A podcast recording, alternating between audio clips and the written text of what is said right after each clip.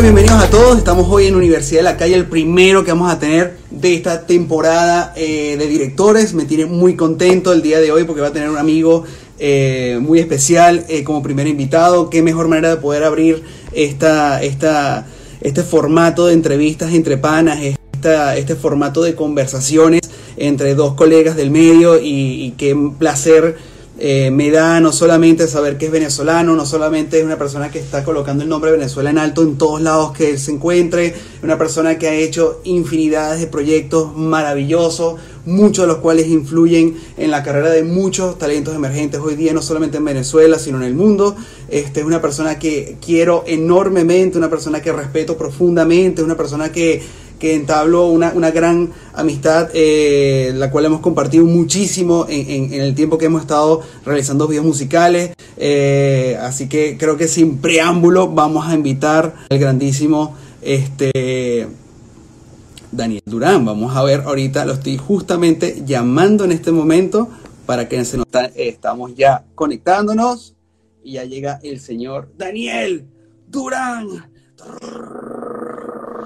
Ah, aquí estamos.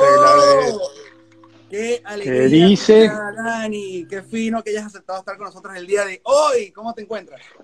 Súper bien, súper cool. De hecho, no sabía que esta es la primera vez que estaba haciendo esto. Pensé que era algo que hacías recurrentemente. Qué honor que sea el primer invitado. Ahora, No, ahora estoy estoy- nervioso. Estoy arrancando contigo completamente. Qué mejor manera de hacer esto que con un amigo venezolano y con alguien que la parte- has partido tú, Dani. Wow, qué cool, qué cool, qué honor. Eh, es el primer live que hago en mi vida. Nunca, De verdad. no, no, de verdad, nunca he hecho un live eh, en, en Instagram. Y, y nada, me me parece muy, muy chévere estar aquí y compartir con toda esta gente. Veo que hay un gentío ahí conectado hablando. Y nada, vamos a, a divertirnos, a hablar de las muchas experiencias que tenemos y, y lo que hemos compartido por ahí filmando, ¿no? Es así, bueno, nada, eh, chicos, para los que no conocen, bueno, mi amigo Daniel Durán es director venezolano, eh, tiene una historia maravillosa que contar, que la haremos, me imagino que la vamos a estar hablando durante toda esta hora que vamos a tener de conversación, como todos que ustedes saben, el formato es muy distinto, no es muy formal, no es muy protocolar, aquí es justamente hablar de experiencias mutuas, este, y más que todo saber de la vida de, de Dani, saber de la experiencia que tiene para poder compartir con ustedes y todas las dudas que ustedes me hicieron a lo largo de las de la tarde, que preguntas maravillosas. Eh, vamos a escuchar de primera mano y de primera fuente al mismísimo Daniel respondiéndonos desde su desde, desde toda su carrera, su trayectoria, desde sus experiencias, de sus anécdotas. Y, y bueno, agradecido una vez más por estar con nosotros el día de hoy. Dani, yo voy a arrancar con algo que siempre me ha parecido maravilloso, que yo sé que suena ridículo, pero es, es la realidad. Todo el mundo siempre le cuesta conseguir su profesión de la vida. Siempre la gente dice, oye, yo estudié esto, estudié aquello, este, bueno, yo empecé haciendo esto, pero me llevó aquello, eh, de repente yo arranqué esta carrera, pero de a mitad de carrera dije, esto no es lo que me gusta, voy para. Yo estuve investigando y por, lo, y por lo que veo, tú siempre supiste que querías estar relacionado de cierta manera con el medio audiovisual, ¿sabes? Ya de los 17 años en bachillerato y tú ya estabas ya trabajando en Puma TV. Cuéntanos un poco de eso. Sí, sí, yo creo que eso es, como tú dices, es tener la suerte, ¿no? Porque no creo que fue algo que, si me preguntas si lo busqué o si fue algo que planifiqué, no fue así, fue algo que simplemente sentí y por ahí fui. Realmente mi, mi, mi comienzo en bachillerato fue con la música, fue donde conecté primero. Yo tenía una banda, la banda de rock del colegio, eso que muchos participamos, tocaba guitarra con mis panas y, y tocábamos rock, hacíamos más ruido que música. así que, así que. Tocaba guitarra, sí. Tocaba guitarra en, la, en la banda del colegio, puro rock and roll. Y era la época del grunge y de Nirvana, todas estas bandas, ¿no? Y hacíamos versiones de Green Day, Nirvana, de todo, de todo este, todo este rollo de la música de los 90. Y eh, realmente la música fue mi primera conexión. Claro, mi música automáticamente es la conexión con MTV. Y yo era fanático de todos estos videos, ¿te acuerdas las películas que hacían en de. Aerosmith con Alicia Silverstone, que eran más que videos, eran películas en esa época, esa gente que vivió esa época, sí era una época maravillosa del video musical y la generación MTV, o sea, yo soy, yo soy generación MTV. Eh, crecí con eso, crecí con esos videos, crecí con esa inspiración. Entonces, fue con la música y el baloncesto, eran como mis dos pasiones, así que confieso, yo quería ser jugador de de baloncesto profesional, lo que yo quería hacer, pero no había vida tampoco, ni en la guitarra ni en el básquet. sí, o sea, el básquet jugué hasta juvenil y llega un momento que se separan los niños de los hombres, hay unos que firman profesional, hay otros que se quedan ahí viendo con caras largas, yo era eso, era caras largas, todavía juego con mis panas, eh, pero me divierte, o sea, es un deporte que me divierte, es otra gran pasión, pero por la música, una amiga que quiero mucho, Manuela Santana, que estudiaba conmigo en el colegio, okay. y que casualmente vivía al lado de Puma TV, me llama un día y me dice, Dani, ¿quieres conocer el canal por dentro? Yo con 17 años. ¿Quieres conocer el canal por dentro? Y yo le digo, sí, bueno, están haciendo unas entrevistas para operador de máster. Mi puta idea que es operador de máster. Eh, pero eh, me dicen, me dice, ven a esta entrevista y te presento el canal por dentro. Y ya como la experiencia de entrada, Puma TV. Básicamente okay. eso yo fui a una entrevista. Okay. Y voy a esa entrevista y me empiezan a preguntar, mira, ¿qué sabes de música? ¿Qué sabes que si tienes estos videos, cómo los pondrías? En la, como un ejercicio, ¿no? Eh, era una especie de DJ, un trabajo más para DJ, ¿no? Poner esto con este, esto pega con lo otro. No, yo no pondría este en este set. Básicamente esa fue la entrevista. Me voy, feliz, vi el canal, misión cumplida. Me llaman. Hey, eh, estamos interesados en que empieces a trabajar, sabemos que eres menor de edad y tenemos un permiso de tu mamá. Eh, si quieres el trabajo, y yo, okay. déjame, deja, déjame pedirle permiso a mi mamá para, para poder trabajar. Y, y, así, a mi mamá, mamá, mira, carajito que se ha metido ahí. Pero, pero así fue, así fue, fue realmente algo bien fortuito. Como conecté, obviamente ya seguí conectando con el video musical.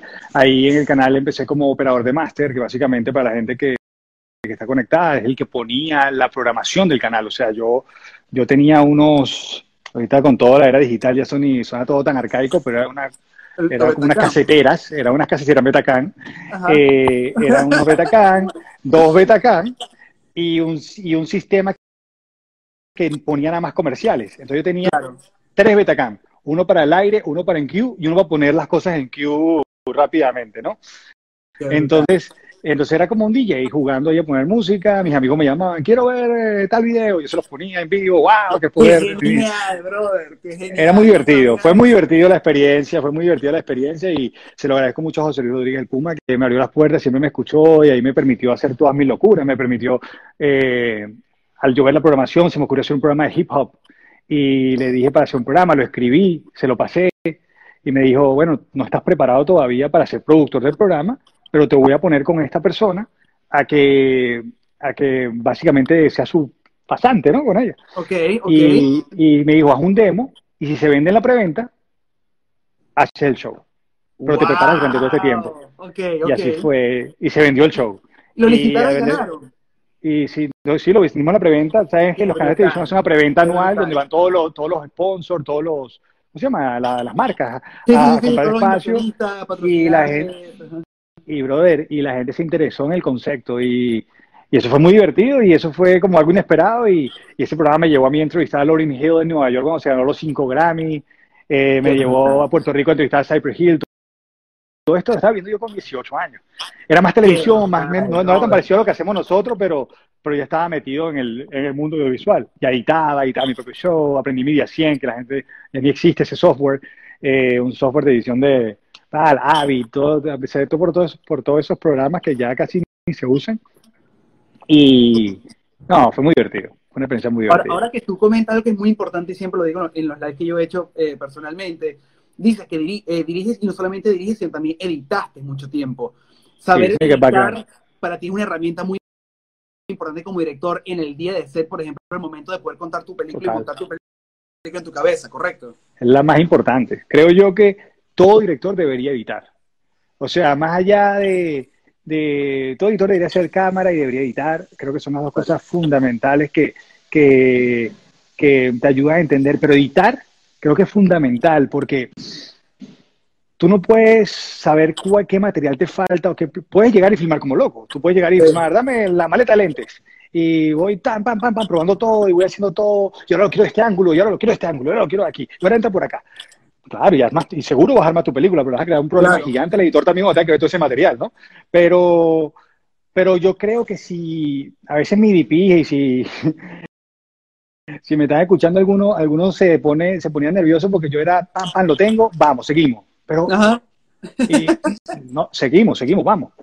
Y la gente a veces como que no, pero me, yo, yo soy en eso soy muy seguro y voy muy rápido, voy, voy muy rápido y eso me lo da solamente el conocer cómo, sí, yo escribí ese plano, pero no lo necesito.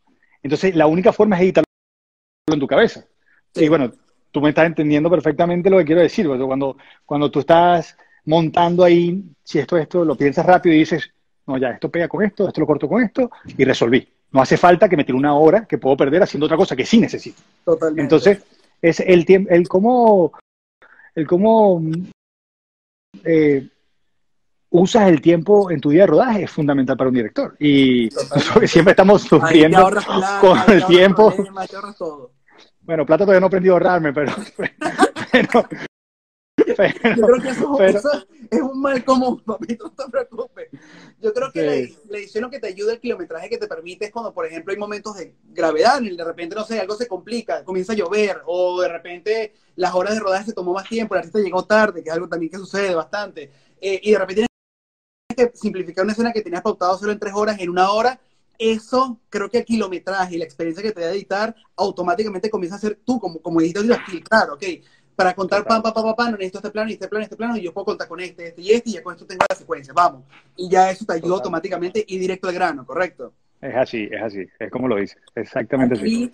De las cosas que yo estuve viendo muchísimo de, ti y de todo tu trayectoria, una cosa que leí que me encantó, no sé si es periodismo, amarillismo, lo que sea, pero me pareció muy bonito, y es que una vez, comentas que una vez, eh, o tu mamá comentó que eh, te dio a ti mil dólares y te dijo la frase, haz rendir ese dinero y cómete al mundo. Así fue. Eso, es verdad. ¿En qué momento fue eso? Eso fue en Venezuela hace ya 20 años casi. Estábamos eh, experimentando todo este tema político de ya estaba Chávez entrando al poder, ya mi mamá vio, mi mamá fue una visionaria y siempre vio esto 20 años hace mucho. Eso que está pasando hoy en día hace mucho tiempo. Y, y en ese momento se empezaron a cerrar como las oportunidades a a mí, aunque había muchas oportunidades en Venezuela, era como que ella vio y dijo, mira, lo que tú quieres hacer aquí no es. Eh, yo no me puedo, alguno de nosotros va a tener que salir en algún momento. Tu hermana está en bachillerato, yo soy la que la mantiene a ella, mi mamá es madre. Y, y yo creo que la persona indicada en, hacerlo esto, y te puedes abrir mundo con lo que ella, yo tenía cuatro, tú empezado 17, tenía 21 en ese momento.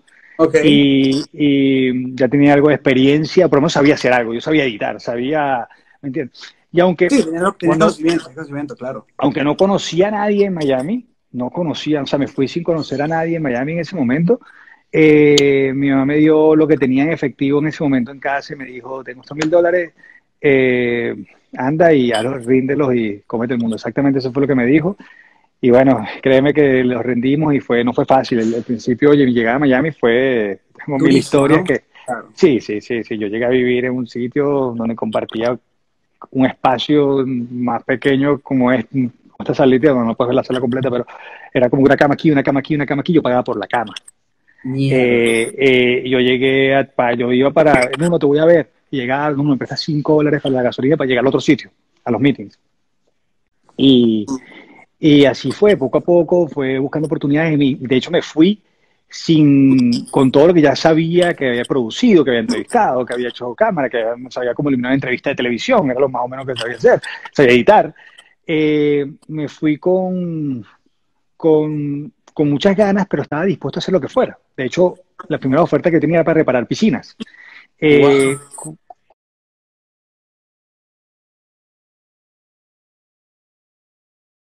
cosa que no, no se me dio porque porque típico que, no, estamos completos hoy, no, mira, si falta uno, te llamamos, y así la cola esperando, la plata se acababa, los, mil dolaritos se acababan, se acababan. Y, y fue, eh, fui a ver al Puma otra vez, fue José Luis para que me firmara una carta, pues estaba pensando que cómo hacía para quedarme, tramitarme okay. visado uno. Entonces, él amablemente me dio su carta, me preguntó cómo estaba, eh, y me dijo, ¿qué estás haciendo? Le dije, me dijo, ¿por qué no haces Rap and Jam? Yo te autorizo. Lo vende, lo hace y lo, y lo tratas de desarrollar con alguien más. Y me presentó a un productor que no voy a nombrar, eh, que tampoco creo, creo que le espera él, de hecho el Puma creo que nunca supo esto, eh, y esa persona me prácticamente me estafó, me puso a trabajar gratis, me puso a hacer mil cosas, ya pasé duro, pero las cosas de la vida.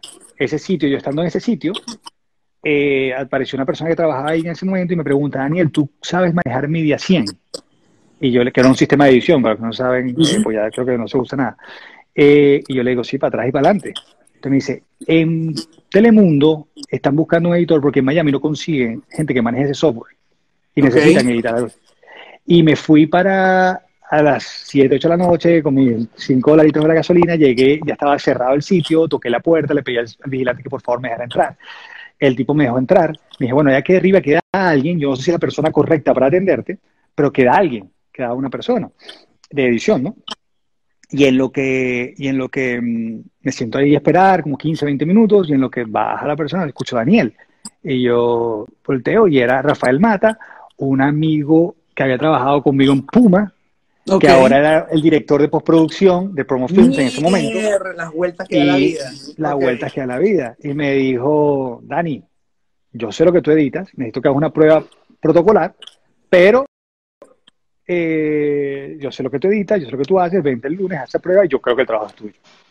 Y así fue, brother. Ahí cambió mi... mi Eso es increíble cuando, cuando, algunas veces uno ve, ve, situaciones que no entiende por qué la está viviendo y sin querer al verlas creo que con la vista un poco más tranquila y la mente más fría en cierto tiempo dices, todo tuvo que pasar de cierta manera para llegar a donde estás ahora. Y qué bolas que si no hubiera pasado ese fraude, ese robo, no te hubiera abierto las puertas a, a, a, esa, a esa oportunidad que, Total. bueno, sin querer, una oportunidad es como una ficha dominó, una que la tumba cae todo, todo, todo, todo, todo, y aquí nos, nos encontramos, Dani. Qué cool. Así qué es, cool así es. Y tengo varias preguntas por parte de las personas que me hicieron durante la tarde para ti. Una de ellas ya la respondiste, que evidentemente, cómo fueron tus inicios, ya la respondiste, pero me pareció algo interesante. ¿Cuál fue tu primer trabajo en un set de grabación? No como director, sino en un set como tal. Wow. Bueno, cuando tenía como 14, me okay. iba a ayudar a, a Víctor Holder, que es un director que ahora está en Australia, que fue uno de los pioneros de los videos musicales en, en Venezuela, a hacer sus videos musicales. Y iba a okay. ayudar lo que sea, pero no, te, te, si me preguntas qué hacía, no ni me acuerdo. Era, era estaba ahí a lo que. Cuando buscaba eso, yo iba. Pero no era como que tenía mucho conocimiento, ¿no? A los 17, eh, cuando empiezo en Puma, ya empecé a, a, estar en sets de una u otra manera, sea entrevistas de televisión, ya empecé a ver las cámaras, fui okay. familiarizarme con eso. En el 2000, cuando yo tengo 19 ya, ya casi en, ya tenía tres años en Puma, ok el Puma quería hacer un saludo navideño. Ok. Que era una canción de él e invitó a todos sus amigos. Sus amigos eran Salserín, Oscar de León, claro. eh, eh, Carlos Baute, la eh, Calle Ciega, toda la crema venezolana de la música estaba ahí. Eh, y sin saberlo estaba dirigiendo mi primer video musical. Qué brutal. Era casi que un eh, Word of y era, y era, y era, pero era, pero era con 80 artistas. Entonces tú decías, sin experiencia, sin okay. experiencia, primera vez que yo veía una grúa en mi vida. Y wow, tengo una grúa. me acuerdo que Gabriel Guerra me fotografió eso. Eh, y, y, fue ¿Y así, sí. Fue así. ¿Y tu primer video? Como director así, Daniel Durán, director, ¿cuál fue? Bueno, eso lo dirigí yo, que estoy comentando. El saludo navideño solo me tocó dirigirlo. ¿Y eso Pero lo no, no, tu primer video? No, no, ah. no, creo, no creo. Sí, pero no, o sea, es que es difícil decir que no, o sea, porque no estaba, sabía lo que estaba haciendo. Okay, eh, todavía, no sé lo que estoy, todavía, no sé, todavía, no sé, lo que estoy haciendo, pero, pero en ese momento sabía menos. Creo que fue uno que hice con Zion, de, con Lennox, Zion y Lennox de Big Boy. ¿Te acuerdas de Big Boy? Claro. Eh, el emisor Irán por ti. Ajá. Bueno, hice un video, me acuerdo de cómo se llama la canción, eh, que el invitado era Lennox. Y eso, eso está en internet, el... la gente puede meterse a ver eso. Sí, pero me da, pero me da miedo. Pero, decirlo. pero no lo hago. me da miedo decirlo. Sí, está en internet, claro que sí. Bueno, yo, yo eh, hablando de, de, cosas así, mi primer video, obviamente yo no lo cuento como, como, como mi primer video. Mi primer video, que yo lo he dicho varias veces, la gente me pregunta, aunque la gente no lo crea, fue un A.5. Fue el último video de A.5 antes que se disolvieran. Entonces yo no tenía wow. ni idea de lo que estaba haciendo, evidentemente. La historia era de ellos, yo llegué, evidentemente era lo poco que conocía de ciertos comerciales que había hecho, era una aventura que estaba haciendo y claro, hago el video, se logra filmar, evidentemente yo no quedo con, ¿sabes? No quedé complacido, pues no me gusta eh, en sentido de, no creo que no me representa en absoluto, además que no lo escribí yo, mi, no es mi concepto. Y claro, cuando yo estoy todo frustrado, como que, wow, este es el primer video que va a salir a la calle, Dios mío, y si la gente después me encasilla con esto y yo, esto no me vende como director, boom, disolve, se disuelve a punto 5. Y yo dije, no salió. No salió, no salió. Pero sé que se liquió, sé que se liquió. Alguien lo liquió en, en, YouTube, la gente lo puede entrar a ver y se puede reír. Se llama Dame, dame de eso a punto 5, así que puedes verlo y te puedes reír. Y yo, bueno, el primer video fue, fue Víctor Rija, fue Amanecer. Ese fue como mi primer, me encantó. mi primer video. Y me encantó, prácticamente, no, tú entraste por, tú entraste de una manera, y siempre lo digo, y no creo que en ese momento no nos conocíamos, no te lo puedo decir, pero creo que después te lo dije, que cuando yo vi ese video, yo estaba haciendo una película, eso fue como en el 2013, ¿verdad? Eso fue 2013, sí, fue como 2000, 2002, 2012, 2013, sí, por ahí fue. Bueno, fue justo el año que está haciendo mi película. Qué bueno. Y, y ¿La de yo... Brayton. Y en ese momento... En el 2013. Y salió en el 2015, sí. Bien, yo no sabía que duraste dos años en post, brother. Wow. No sí, bueno, no, un año, un año en post, realmente como seis meses realmente. Lo que pasa es que toma mucho tiempo el tema de negocio que todavía, eso sí no lo entiendo, ni lo quiero entender, ni lo, pero es una, entonces después que siguieran los negocios, ponen la fecha, la, lejísimo, pero bueno. La burocracia. El, el, sí, es, un, es, es, complicado, pero, pero sí, fue, fue esa misma época, me acuerdo que yo siempre había dicho, pues yo empecé a dirigir, yo, el video que estoy hablando de Big Boy fue como en el 2003, güey. O sea, estoy hablando que el saludo que te estoy hablando fue en el 2000. Después me dediqué a editar, a editar, a editar, porque nadie me daba un video ni loco, ¿no? Después, claro. Entonces, o sea, el 2013, eh, también estando en el lugar indicado, me dicen, trabajaba en un lugar donde yo editaba y el dueño de la productora representaba a estos artistas, representaba a Big Boy, representaba, eh, tenía un programa que no sé si te acuerdas, que se llamaba The Roof que pasaba en, en, un programa que era como un DJ que pasaba en Televen, creo, en Venezuela, en Telemundo, pero lo pasaba en las noches, en, eh, era un programa de música, y el tipo, nada, tenía su programa y además representaba artistas. Y, y me dice, hey, pero tú, tú no harías ese video, y yo, no, y lo hago. Me acuerdo que me, yo llamé a Gustavo Camacho, no sé si lo conoce, un director también de, le llamé y le dije, Gus, tengo esto, yo no tengo productora, y Gus lo hizo conmigo. Eh, y eh, así fue, y, fue 2003, después yo estuve dirigiendo cositas una aquí, una allá, me puse, me puse a jugar conservando, hicimos, él tenía una banda de rock y nos pusimos una loquera, hicimos una loquera que tampoco le voy a decir, eh, pero, pero nos divertimos muchísimo, eso sí, nos divertimos muchísimo. Eh, y, y después empecé a dirigir periódicamente, hice, de hecho, como a punto 5 tengo una historia yo viajaba con punto 5 para todos son mis panas de toda la vida. Yo, yo viajaba con ellos a todas las giras y era como videógrafo de ellos, pero por hobby, no, no, porque, no porque éramos panas, nos íbamos los, los seis de rumba por toda Venezuela en, gira, pam, pam, pam, era digamos, los originales, ¿no? Los, originales, los originales. Sí, sí, no, yo estuve de punto 5, los conozco, después fuera de cámara te puedo echar un cuento, pues, pero los conozco desde antes que se formara la banda. Eh, y, y mm, el, em, ¿cómo se llama? Cuando Franco y Oscarcito salen de a punto 5 y hacen su, su, sitio como solista, me invitan a la, me invitan, el escuadrón, como dúo, perdón, me invitan al hacha, que fue un palacio, fue como el 2007, 2008, creo. Durísimo. A mí eso me encanta, me encanta el concepto, me encanta todo el tema de que es como club, pero versión. Es como club, exactamente, es la inspiración. a mí ese proyecto me encantó, brother. La inspiración es club y, fue eso prácticamente, fue club, eh, poquita plata, como lo hacemos concentrado, era como ese momento de, vamos a hacerlo, mi video para volver a Venezuela, porque ya en ese momento ya yo había hecho Gilberto Santa Rosa, ya había hecho, trabajado con Ricky en el documental de la gira, había hecho como varias cosas que, que me habían puesto en el, eh, ya tenía contacto con un disquera, había hecho como varias cosas internacionales, había hecho cosas para Looney Tunes, eh, ya había hecho un par de videos en Miami, pero tenía esa necesidad de quiero ir a Venezuela, quiero, volver, yo soy de allá y, mi gente, y allá en Venezuela no había una cultura de hacer videos. Sí existían directores como Pablo Croce, pero Pablo Croce fue siempre un director internacional. Pablo realmente no se fue a Venezuela como, mm, no quiero decir que no, Pablo no escuchando esto, me da, pero Pablo, eh, Pablo fue un director más grande que el mismo que el mismo mercado venezolano, siempre. Igual que Simón Brand, fueron, fueron directores que hacían Chayanne, hacían, y era venezolano, pero no era ese, yo tuve esa, no sé, esa piquiña de voy a Venezuela porque en mi país no hay cultura para hacer videos musicales. Y exceptuando Caramelo de Cenuro, que hacían videos con Pablo, que están repegados en el mundo, más nadie, pero más que los internacionales, Franco Evita, cosas así, hacían videos con Pablo, pero en Venezuela, para el mercado local, no existía eso. Y yo tenía esa necesidad de, tenemos que poner esto, tenemos que, que, hacer videos en Venezuela, hay mucha calidad, hay mucha gente, y fue cuando hicimos todos los, toda esa generación, toda esa, esos videos del escuadrón, hasta que se disolvieron. Creo que yo hice casi todo antes que se disolvieron. Todo, sí, sí, sí. Eh, eh, y empecé a trabajar con Chino y Nacho. Hicimos Niña Bonita, hicimos Tu Angelito, hicimos los, los famosos videos estos grandes de Choroní. Eh, hicimos todo esa, toda esa vuelta. y sentí que una, una pues hicimos lo de Choroní, sentía como un espíritu de, de, de patriotismo, de, ser venezolano, de poner el talento, la imagen, Venezuela, las locaciones.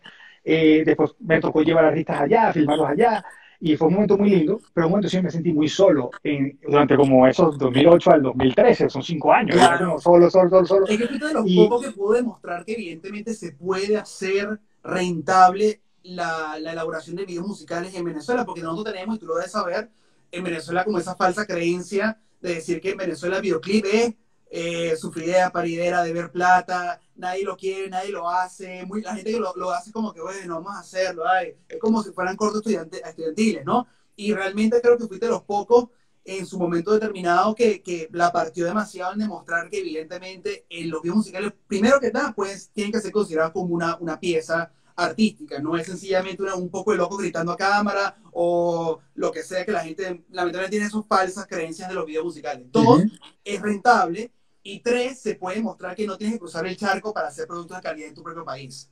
Entonces, esas tres cosas, brother, creo que las demostraron muchísimo gracias a videos como lo del Escuadrón, como lo de Chirinacho y como una infinidad de más que hiciste allá, brother. Te felicito por todo eso.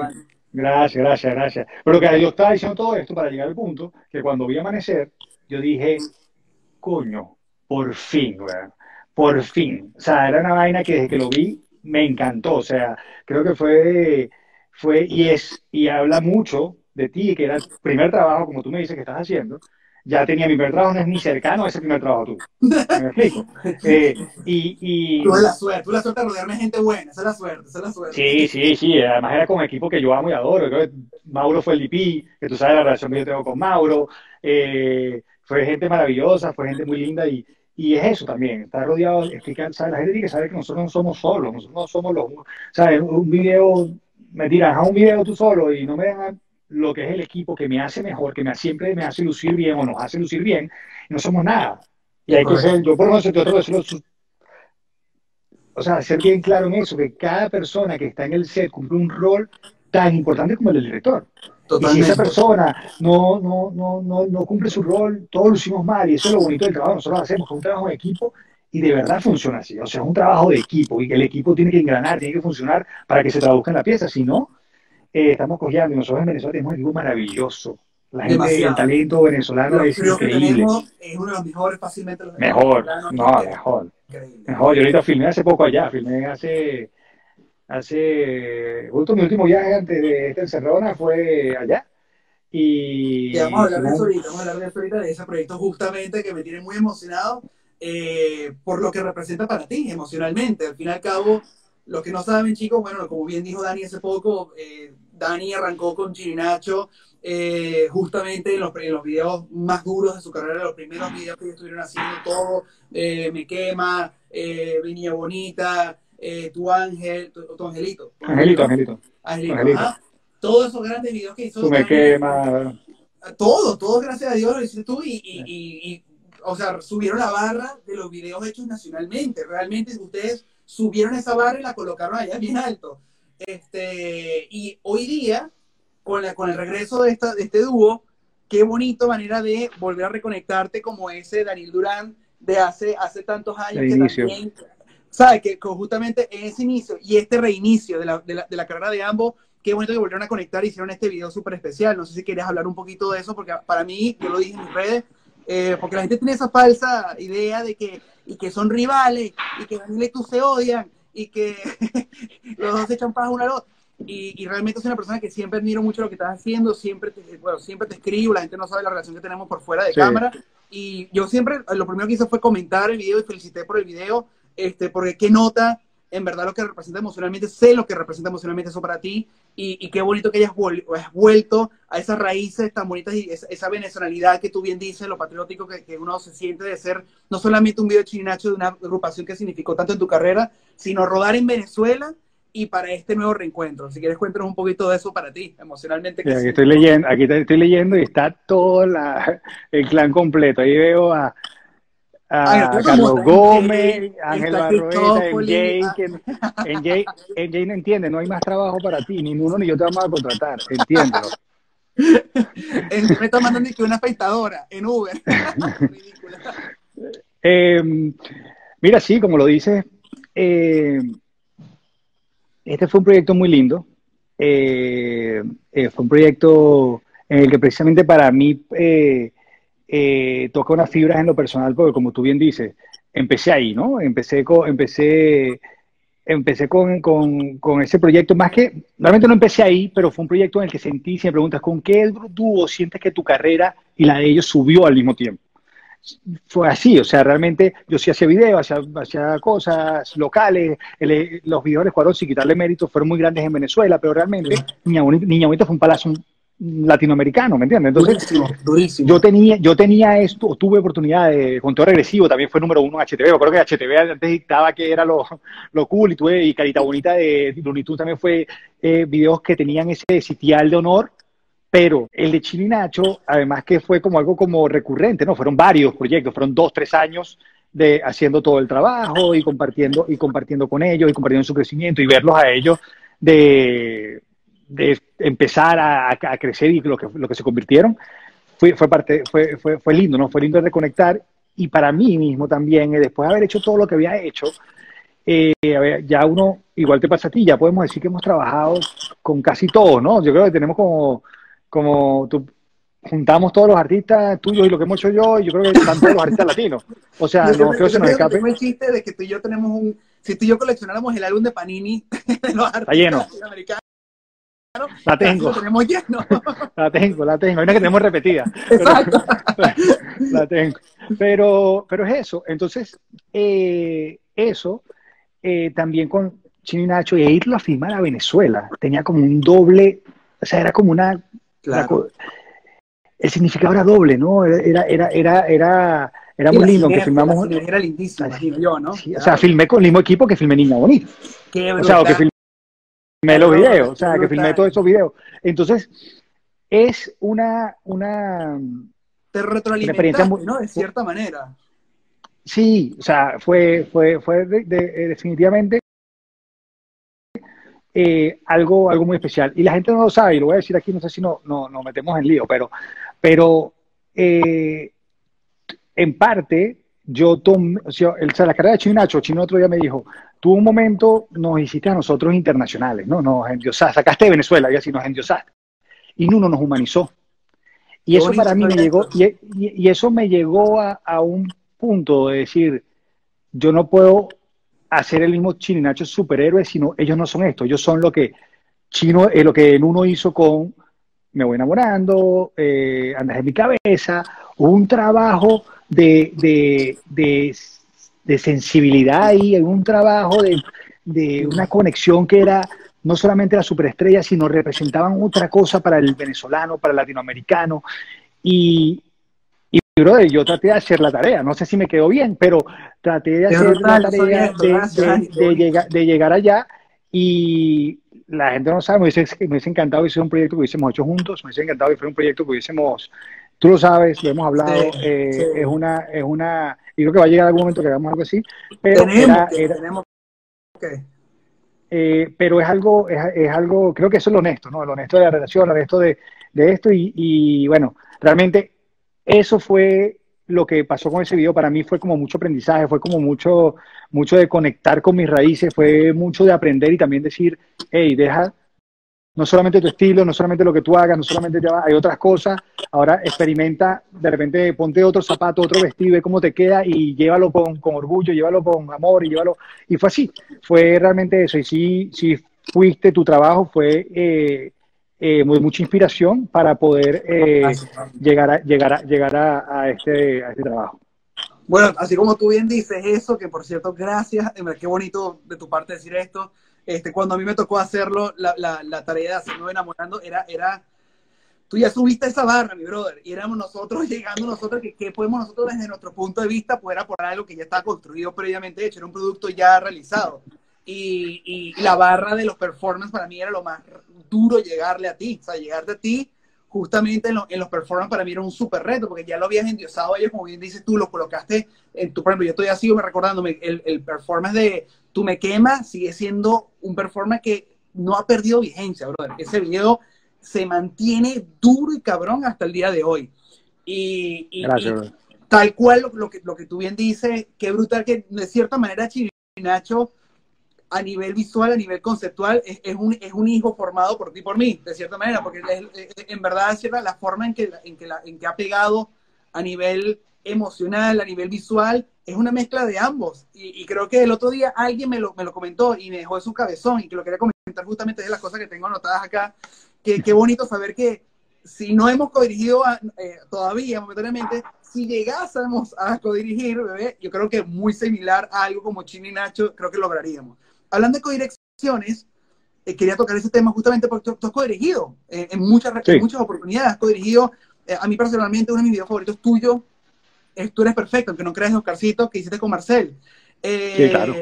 Y has codirigido también muchos videos con varios directores in-house de Tu Wolf. Y quería sí. comentarte justamente para ti, la codirección, ¿qué representa como director, siendo una persona que en verdad te, tú bien dijiste algo que es muy cierto, tú arrancaste y construiste tu carrera solo y has escalado esta montaña solo, de cierta manera como autodidacta, aprender, ver cómo poder hacer para poder, eh, si no tienes el conocimiento de esto, tú investigas para poder saberlo y poder ejercerlo, ponerlo en práctica. Una persona que se nutre personalmente a nivel laboral, a nivel profesional, tiene una relación, una dinámica distinta cuando alguien se suma más a esa, a esa fórmula que tú ya bien has hecho. Entonces, ¿cómo es para ti las codirecciones? Bueno, a puerta cerrada yo he dicho muchas veces que yo no creo en las codirecciones. Es correcto. aunque, la, aunque las he hecho, eh, creo que más es un ejercicio de colaborar, más allá de codirigir. ¿Por qué digo esto? Porque la dirección puede, tiene que ser una sola, no pueden ser dos, porque si no vuelves loco cruz. Claro. Eh, la dirección tiene que. Entonces, es un trabajo más de, de, colaborar, mediar y lograr esa toma de decisiones de. ¿Cómo lo ves, Nuno? ¿Cómo lo ves, Daniel? Ok, tú lo ves verde, yo lo veo naranja. Sí. Pero ¿puedo vivir con el verde en uno? Sí, puedo. Sí, es un tema que creo que por plano. Va, vamos, con, vamos, vamos, vamos, vamos con el verde. Entonces, ahí, ahí yo no estoy dirigiendo, ahí yo te estoy apoyando que no, ojo, no estoy diciendo que no funcione para un okay. incre increíble resultado. Lo que estoy diciendo es que si los dos tenemos una dirección clara y es diferente de lo que estamos haciendo, esa dirección jamás va a servir. Porque si algo tenemos los directores que somos bastante tercos y peleamos por lo que queremos. Claro. Entonces, creo que es un trabajo más de, de, de colaborar y acompañar a otra persona en un proceso para lograr un buen resultado y estar dispuesto a ceder. Y eso es lo que yo he hecho en las, co en las codirecciones. Claro, he hecho varios tipos de codirecciones. He hecho en las que he estado con directores que han estado con la misma experiencia que yo. He estado con directores que traen otra cosa y simplemente dejo, hey, vamos a ver qué fluye. Y yo simplemente estoy ahí para que no se desvirtúe lo que yo hago y simplemente como que, hey, el tema mucho para acá y lo, lo vuelvo a enderezar. Creo, creo yo que, que, es lo que hago. Eh, o hay uno donde básicamente el, el, director que está conmigo me está, me está acompañando y sabe que yo voy a llevar la batuta completamente y, y lo asume de esa manera. Entonces, son, son varios, son varios, eh, hay varias maneras de afrontar una codirección. Eh, pero sinceramente sigo creyendo lo mismo. No creo en una codirección como tal donde dos personas quieran pelear por, el, por su plano, quieran pelear por, por esto, al menos que sea consensuado, que sea que puedas tener ciertas eh, discusiones de cómo lo ves y ese cómo lo ves te, también te permita es, coño, no lo había visto, no me he dado la oportunidad de hacer esto. ¿Por qué claro, no lo hago? Claro. No lo había visto así. ¿Por qué no lo hago? Lo... No quiere decir... Ajá, no, no, no, por favor, por favor. No, no, que decía que no quiere decir que, o sea, creo que es una gran oportunidad para también permitirte hacer otras cosas. Totalmente, y, y creo que lo cool de las codirecciones de cierta manera, primero hay, hay que soltar de la ecuación el ego, porque evidentemente aquí tienes que entender que eh, es como tú bien dices, si uno quiere imponerse sobre el otro, pierdes el ser, la credibilidad, la confianza, el respeto, la gente automáticamente ve que hay una disputa de eh, quién es mejor que quién y realmente no. Yo creo que es un tema de que si hay, tiene que haber un diálogo, tiene que haber un diálogo de decir hasta cómo abordarlo, quizás. Y tú una vez, tú y yo nos sentamos hace mucho tiempo atrás cuando íbamos a, a, a tener de cierta manera una oportunidad para codirigir. La gente no lo sabe esto, pero nosotros estuvimos a punto de dirigir, de codirigir junto a un video de Reni. Eh, y hablamos en un momento determinado y tú dijiste algo muy, muy, muy, muy cierto, y era ¿Qué, ¿qué, pasa si de repente uno aborda a nivel acting, uno a nivel ah, más de puesta y lo vamos intercalando a medida del plano? De repente hay un plano que te gusta más a ti que a mí y eso lo quieres abordar tú a nivel actoral o a nivel de puesta y yo me encargo de lo, de lo demás. Y, y, eso que tú dijiste me pareció muy cierto y es verdad, diciendo que es un tema de, es como una relación. Al fin y al cabo tienen que ver quién se de quién en cada plano y poder hacer de lo mejor donde no te quede ni de muy lado uno ni de muy lado el otro, sino buscar un producto que se sienta fresco en tu portafolio, en tu reel. Que creo que eso es lo que tiene que sumar las codirecciones, más allá de, trabajar con tus amigos, yo creo que las codirecciones es la búsqueda por hacer algo completamente ajeno a ti y que al mismo tiempo sume a tu reel para que la gente pueda ver, ah, ok, hay un lenguaje distinto que este, este, este man maneja. Entonces, eso, creo que es, bastante chévere. Eh, bueno, ya, bro, ya pasaron 40 minutos, yo no lo puedo ni creer. Entonces yo voy a rematar porque me quedan como 10 preguntas, así que voy dándole rápido. Dale, vamos. Ok, ¿cómo hace para mantenerte vigente en el tiempo como director, sabiendo tantos cambios que hay hoy día a nivel de, de de puestas, de estilos de, filmación, de texturas, de, hasta la música. La música ha evolucionado muchísimo. Entonces, ¿cómo tú te mantienes vigente como director hoy día y recomendaciones a los nuevos talentos emergentes como directores? Bueno, yo creo que es la curiosidad, ¿no? El siempre ver lo que está pasando, el siempre ver lo que otros directores están haciendo, lo que la nueva generación está haciendo. Eh, yo creo que lo que lo que está en tendencia, lo que obviamente siempre muy fiel a lo que uno es, ¿no? Yo creo que eh, la ventaja que tenemos eh, es que aún el estilo que uno hace sigue siendo vigente. O sea, marcamos una tendencia en algún momento, y no me refiero solamente a mí, me refiero a varios directores que son de mi generación, tal vez yo soy el menor de esa generación, y, fue, marcamos una tendencia que aún siento que sigue teniendo vigencia. Eh, hemos sabido adaptarnos, hemos sabido evolucionar. Eh, eh, como te digo, siempre muy curioso eh, viendo. Yo creo que el trabajo de un director es siempre estar viendo, viendo cosas, viendo, viendo, viendo contenido, viendo audiovisual, viendo videos. Eh, ahorita no lo hago con tanto juicio como lo hacía cuando estaba machamo, pero yo me sabía cualquier video, no, no. O sea, si tú me decías, no, que una historia así, eso ya pasó en el video de tal, en tal sitio y en tal escena y casi que en tal minuto. Me lo sabía perfectamente. Ahora tenemos tanto trabajo que no nos da chance de ver todos los videos eh, y hasta eh, es bueno hacerlo, ¿sabes? Porque ahorita he visto, no sé si te ha pasado, has visto videos que es cierto que hay mismas referencias en todos los videos. o es que todos estamos metiéndonos en Pinterest y estamos viendo referencias en Pinterest, pero yo creo que alguna vez lo más sano es no ver, es no ver, sino más bien entrar con mente más fría, creo yo. No sé qué opinas total, tú. Total, sí, o sea, yo creo eh, también eh, ver muchas películas, ver muchas... Eh, o sea, creo que es el, mantenerte vigente con la narrativa, con las tendencias, con, con, con las visuales que hacen los chamos, no solamente en videos musicales, sino otro tipo de arte visual que puedas observar. Eh, a veces técnicas, ¿me entiendes? A veces, a veces ves técnica de post y eso te inspira a desarrollar algo por ese lado, ¿me entiendes? Entonces, yo creo que es mantenerte alerta. Yo creo que si, si vas a hacer, eh, eh, para mantenerte vigente, tienes que mantenerte alerta, mantenerte siempre muy curioso y, y, y, viendo. O sea, yo al principio, cuando empecé, era tratando de emular otras cosas. Y yo creo que eso es un gran ejercicio para cualquier chamo. O sea, para que me... tu, tu, lenguaje, ¿no? O sea, al final uno, uno, toma referencia y poco a poco en los errores, en los tropiezos y viendo lo que te gusta, consigues tu lenguaje, que creo que lo más, el idioma de uno personal creo que es lo más complicado conseguir, ¿no? Total, total, total. Y yo creo que a, nuestra manera, a nuestra manera lo hemos logrado, ¿no? O sea, cada uno, obviamente somos, somos bastante versátiles, cosa que, que, mm, que era que tú y yo hablábamos siempre, que te decía la versatilidad, y que en los últimos años yo he visto, ah, este cabrón puede hacer lo que sea, ¿me entiendes? O sea, eh, eh, y, y, y, casi siempre cuando te digo, hey, me gustó esto, te das cuenta que son como los más diferentes a lo que hacías al principio. Es correcto, no quiere decir que, y sigo manteniendo que Amanecer fue uno de los videos que yo dije, wow, este tipo llegó para quedarse.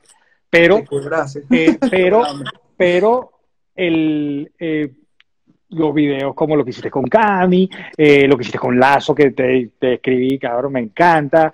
Eh, eh, hay muchos videos que, que, que, a mí me han gustado y te lo digo, brother, esto me encanta y por lo general es, es son los que no está MJ. Los que no está MJ involucrados son los que más me gustan. son los que más me encantan. Saludos a todo el grupo que me está ahí. Uh, está todo el mundo ahí, brother. Ahí, está Gaby. Están, hablando, están teniendo otra conversación que no tiene nada que ver con nosotros. Sí, sí, sí, sí. Ellas están volviendo mierda a la gente que está ahí comentando. Dani, eh, muy bien. ¿Cuál es el artista que más, más grande con el que has sentido que has trabajado? ¿Y cuál ha sido el mayor reto como director en cualquier proyecto que has hecho en tu carrera? Son dos preguntas. ¿Cuál es el artista más grande con que siento que he trabajado? ¿Y la segunda? El reto más grande como director. O sea, el proyecto que tú dijiste, fuck, no sé si lo voy a lograr. O sea, es demasiado ambicioso para lo que quiero, lo quiero lograr y lo voy a hacer, pero tienes ese, esa, te sientes intimidado. O sea, dices, hay tantas probabilidades de que o me va muy mal o me va muy bien. Wow. Bueno, el artista más grande con el que he trabajado es difícil porque creo que, como decíamos, hemos trabajado con los artistas más grandes de la, de la, de la, de la música latina, eh, pero de repente se lo sentí con J-Lo. Con J-Lo lo sentí.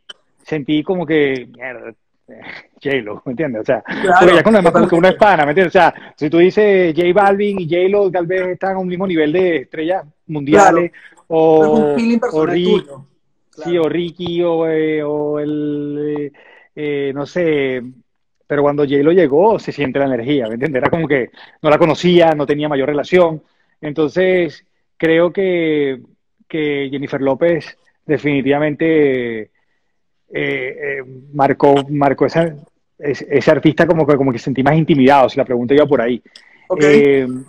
Eh, el trabajo más complicado ahí sí me jodiste, porque... O bueno, ¿cuál nivel... tu proyecto que más te ha gustado como director de dirigir? a mí particularmente, mi video favorito tuyo, si me preguntas, yo pago lo mío de Charlene, me fascina ese, ese, ese video. Es uno de mis videos favoritos y siempre te lo he dicho, cada vez que tú estás con videos aquí, yo no sé por qué, no sé por qué le pones más corazón a esos proyectos, ¿no? Algo debe ser, pero, pero para mí yo... No, me, pegan, si no, me pegan si no quedan bien. Duermes en la calle, mami. Duermo en la calle, entonces no puedo, no puedo... Mira, eh... Ángel, Ángel, Ángel, dice algo, Ángel, Ángel dice algo interesante del artista más, más importante. Y tengo que, Laura Dern, cuando ah, dirigía, ahí, ahí, ahí me, también me temblaban las piernitas. ¿Entiendes? Era que tú le dices a esta mujer que es ganadora de Oscar, eh, que cómo carajo yo de Caracas la, le voy a decir a esa mujer. ahí se siente, se, siente la presión.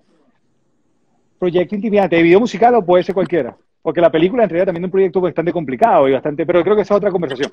El, el video musical, a mí me gusta, bueno, yo para lo mío tiene algo, es muy especial, me gusta mucho Ahora Dice, de J Balvin, Osuna y eh, tiene, tiene eh, es un video que para mí tiene, tiene, tiene, o sea, como que me expresé tranquilamente, no es el más ambicioso, no es el más, a mí me gusta mucho Tú me quemas, Tú me quemas un video que a mí me gusta mucho, eh, no me acordaba, pero ahorita que estamos hablando de Chinacho, todo esto me vino a la cabeza, Tú me quemas un video que me gusta mucho, irónicamente fue un video que a Chino no le encantó, y, y, y, yo digo, sí, al final era como que chino, ¿sabes qué? No me importa, es el video y queda.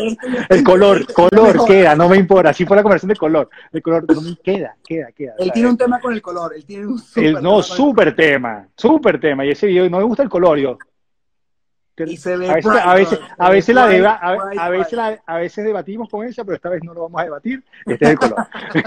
Entonces, eh, el, eh, me gusta mucho, eh, coño, yo soy, brother, hay tantas cosas que me... Yo que el reto, si me preguntan a mí en tus zapatos, yo creo que uno de los retos más grandes que tú has tenido, creo que fue eh, dirigir allá en Alcatraz, ¿no? O sea, fue un súper, ah, sí, súper reto por las horas de, las horas limitadas que tenían de filmación, la, sí, fue una locura. Proyecto, ¿no?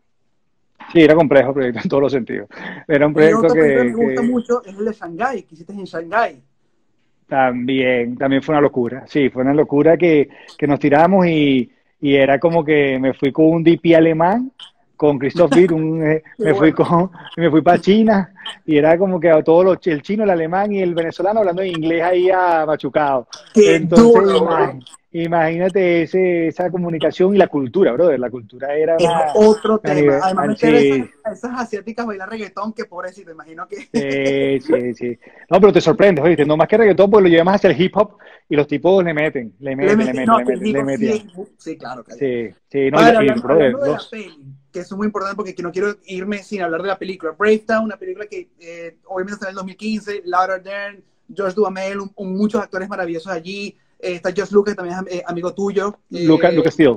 Lucas Y um, hiciste esa peli, fue muy emocionante para ti. hoy día sé que estás haciendo planes para algo más grande, a otra peli que viene hacia adelante. Cuéntanos un poquito de qué viene por ahí Daniel Durán.